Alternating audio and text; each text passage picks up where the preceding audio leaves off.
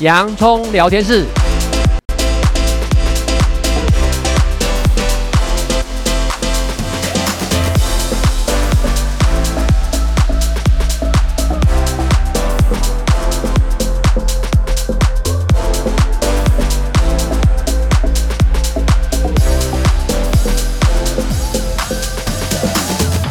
这里是洋葱聊天室。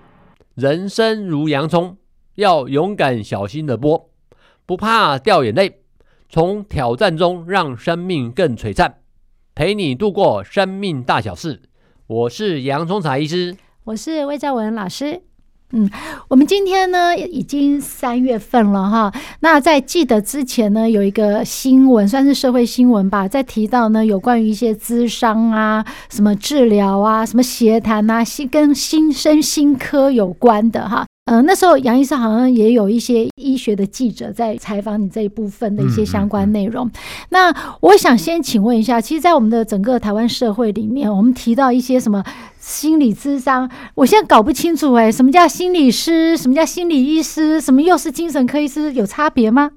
嗯，我先跟大家澄清一下哦，在台湾呢，其实没有来所谓的心理医师啦。啊，没心理医师啊。可是大家最常提到就是心理医师。对对对，因为呢，台湾呢，我们可以提供这种所谓的跟心理有关呢，主要有三个师，一个呢是精神科医师，一个呢是临床心理师。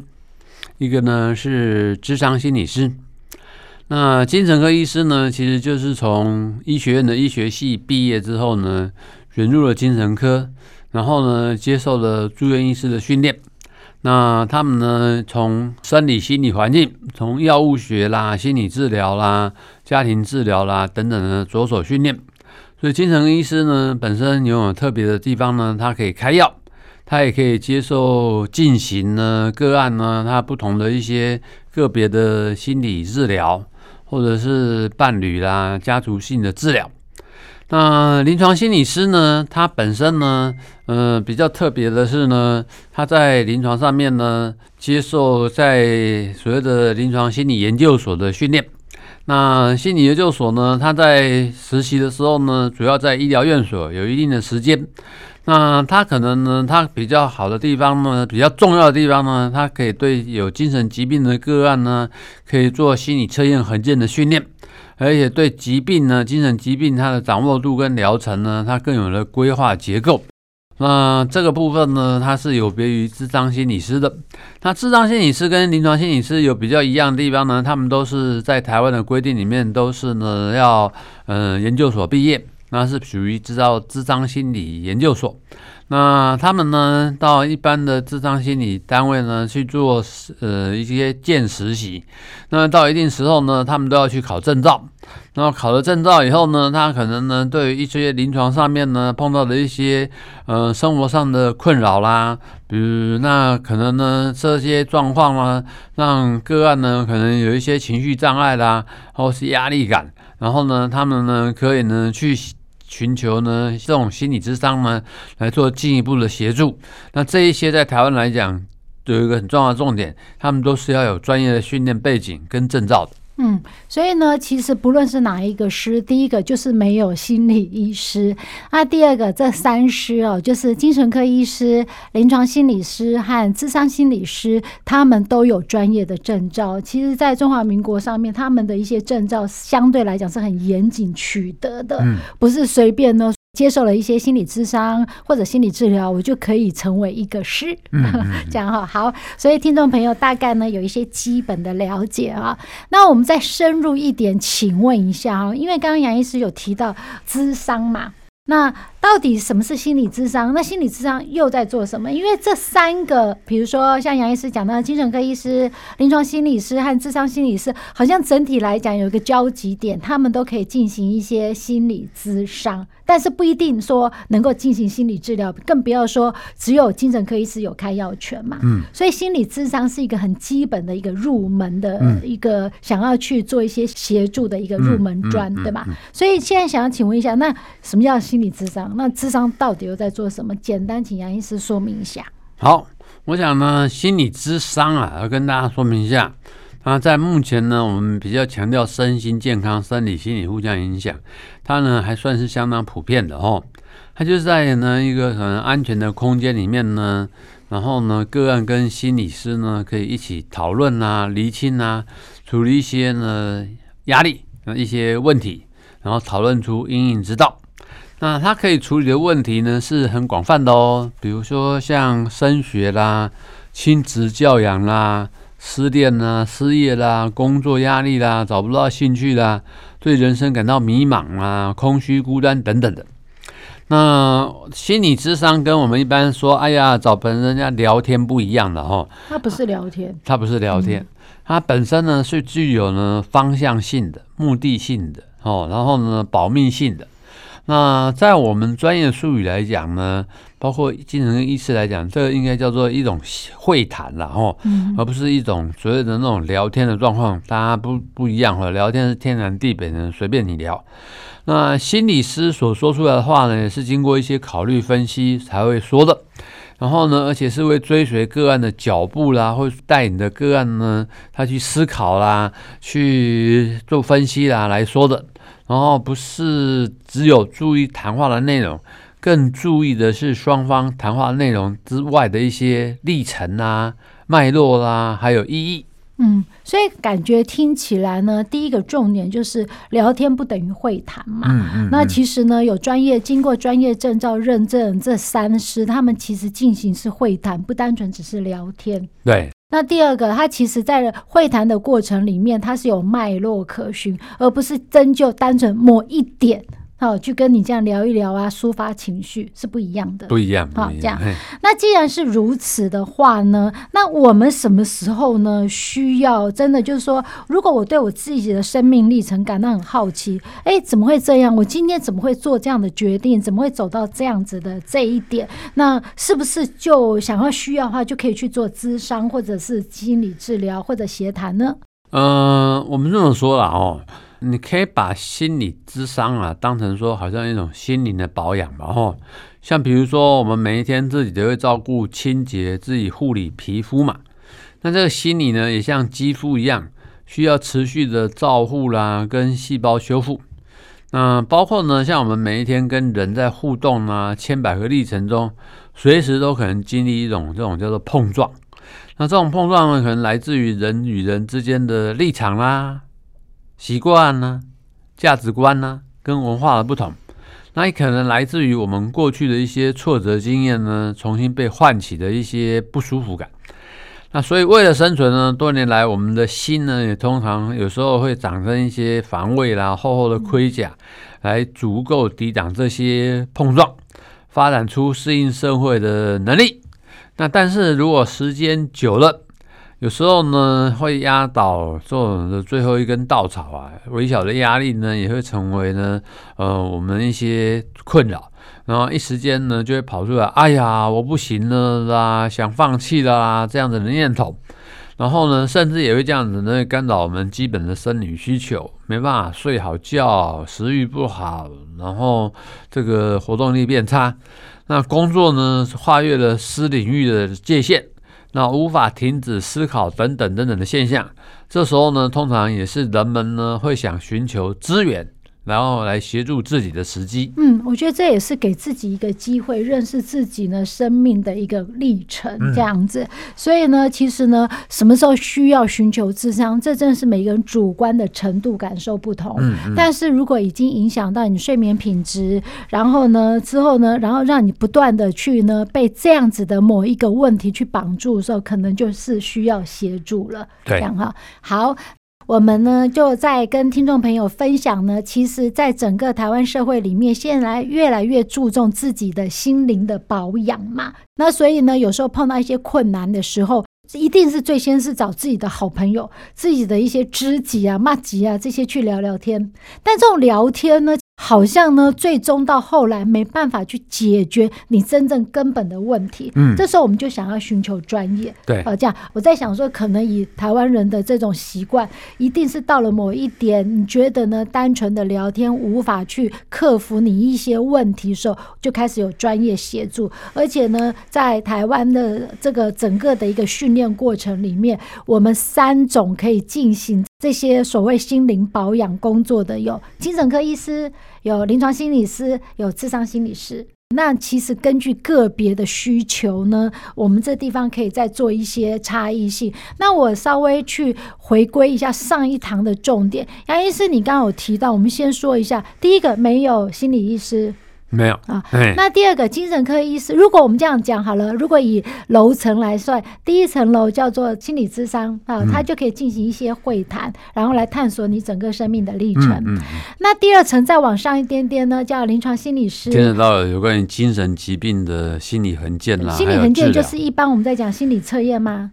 有包含、哦、这样子哈，OK，所以这是临床心理师，所以临床心理师也是可以做心理衡鉴，但也可以做咨商的一个过程。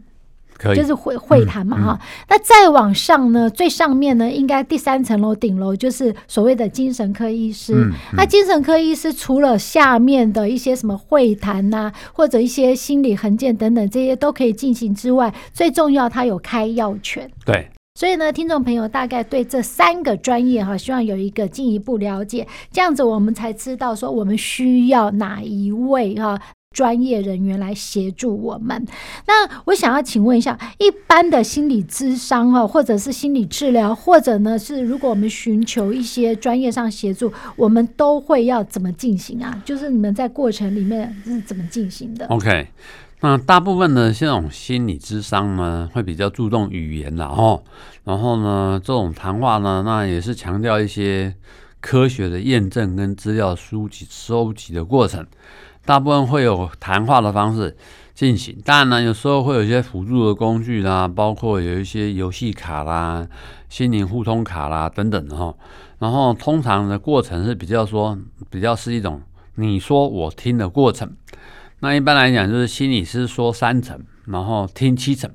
个案呢是相反，会强调呢，心理师要把自己内在的议题放在一边，去同理并进入呢个案。他的一个世界里面，那所跟他沟通讲出来的话呢，是为了帮助个案呢，他呢这个才说，那心理师呢会反复的呢去核对呢个案透露出来的讯息，然后来贴近跟分析呢个案所说的话，也就是强化那个同理心啦，吼，所以呢整个归纳整理之后呢，帮他。提出一些结论观点是非常重要的哈，叫做后设的观点。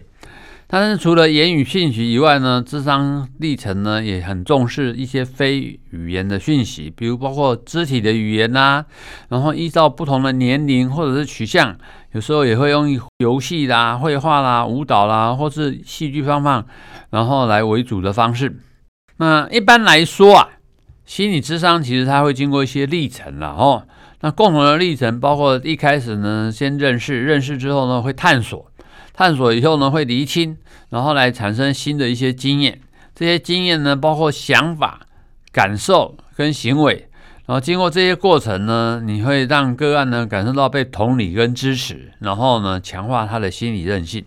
嗯，所以杨医师提到这个心理的这种智商呢，其实要经过一些，比如说要探索啦，先互相认识、厘清等等，所以之后产生一些新的经验嘛。所以在这过程里面，好像呢不太可能就一次就完成了。呃、欸，应该不太可能诶、欸。我们一般来讲呢，可能有分短期、中期、长期的了哦。哦，好，对，这样子。然后呢，比如说短期的那种一些心理智商呢。有包括有一些什么认知行为啦，或者焦点取向的治疗，然后呢，这种适合的对象呢，可能对于智商呢、治疗呢，它具有具体目标了哦。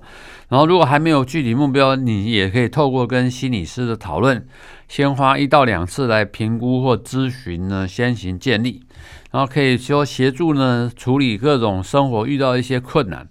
包括像必须说感情问题啦，丧失亲人呐，哦，然后呢，这种精神疾病呢，特特别是透过临床心理师，比如说忧郁啦、焦虑等等相关问题都可以。那大部分呢，七成的人呢是可以透过呢短期的咨商治疗的方法受益。那、呃、一般来讲，会谈的次数是六到十二次。基本上的话，大概六次。那如果六次的话，可能是每周进行一次，或是呢每两周进行一次。这就是由呢这些心理师，然后跟个案自己克制化他的课程嘛。对，如果随着状况改善的话，不计是一周、两周，可能慢慢就变成一个月一次。嗯、以后是有需要的时候再来约定哦，来来协谈这样、嗯。所以在急性期的时候，就很像是呢一个急性的赶快敷个脸一样，可能时间呢稍微要多一点点，次数多一点，但到后来呢就是一个保养。甚至呢，哎，暂停，哎，休息了，然后等到有需要的时候，我再回过来，再去找他。碰到一些压力的时候，再回来。那这时候，如果你跟之前的一些智商师呢，他们呢，或是心理师，他们已经有很好的一个默契的时候，就可以省掉了前面什么探索那一部分。对，所以其实这种感觉上，好像我们每一个人都需要一个呢心理师。在西方来讲，很强调这个的哈，所以他们确实接受这个。所谓的平常接受一些进行的智商啦、协谈啦，是蛮普遍的啦。哈、嗯，那我们东方呢，当然这些年来可能对于精神医学啦、身心医学呢比较接受，然后心理智商呢的普遍性也在在增加了。哈，那而且这一些呢，包括可以透过心理智商呢，让你心情感觉比较好、比较平静，找回充实自在的感觉，解决人际的问题。然后找到更多适合自己的选择，然后根据不同的个案也带来不同的主题。就算是谈论同一个主题，不同个案跟不同的智商也会设有不同的智商目标哦。嗯，所以呢，其实，在现在的社会比较强调个人的界限嘛。对对。所以呢，其实你要有一个好的界限，你才能够在这个界限内能够安全、自由的、更轻松的生活啊、工作、与人相处。所以，其实每一个人真的需要一个呢可信任的。心理师来做心理的保养啊，那但是呢，如果呢，我们碰到这个心理师如果不合适，我们要怎么办？如果不合适的话，其实我想这一些东西呢是可以去做一些讨论的啦。然后呢，可以跟原本的心理师呢觉得不合适的状况谈一谈。那我想呢，有时候也讨论到一些很特殊的概念，就是说。个案呢，对于我们这一些心理师，会不会所谓的那种转移关系？因为谈话的过程跟生活的经验做连结，比如说想不到是不是像很权威的父亲啊、母亲等等的。那当然呢，这些东西是可以经过讨论的。那我相信专业的心理师他也可以接受您做这样讨论。那这些讨论呢，有需要的话呢，可以厘清。那真的有需要的话呢，我相信他也会尊重你的需求。那有时候甚至透过他心理师或者行政柜台来做转介。嗯，所以呢，最后我只想一个简单的问题：那协谈一般话，其实我们也常听到协谈，协谈是不是上面那些我们都可以统称为协谈？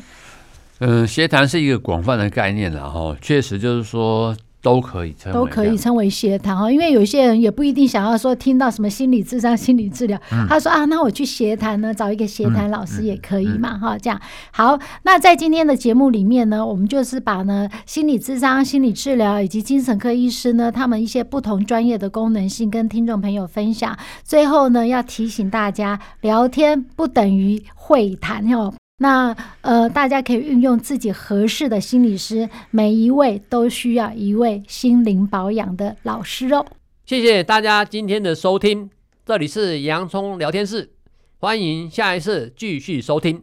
我是洋葱才医师，我是魏兆文老师，拜拜。拜拜。